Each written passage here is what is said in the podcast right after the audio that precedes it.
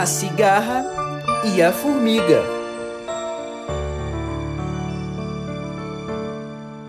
Era uma vez uma formiga que trabalhava sem parar, em pleno verão, embaixo de um sol escaldante. Enquanto passava os dias guardando alimento para o inverno, a cigarra cantava alegremente. Lá, lá, lá, cigarra. Quando o inverno chegou, a cigarra não tinha o que comer.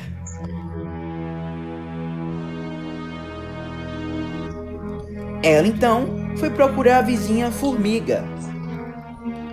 Formiga, por favor, ajude-me. Não tenho o que comer. A formiga perguntou: O que é que você fazia no verão?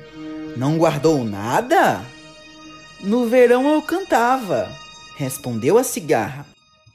Ah, cantava. Pois então, agora dance.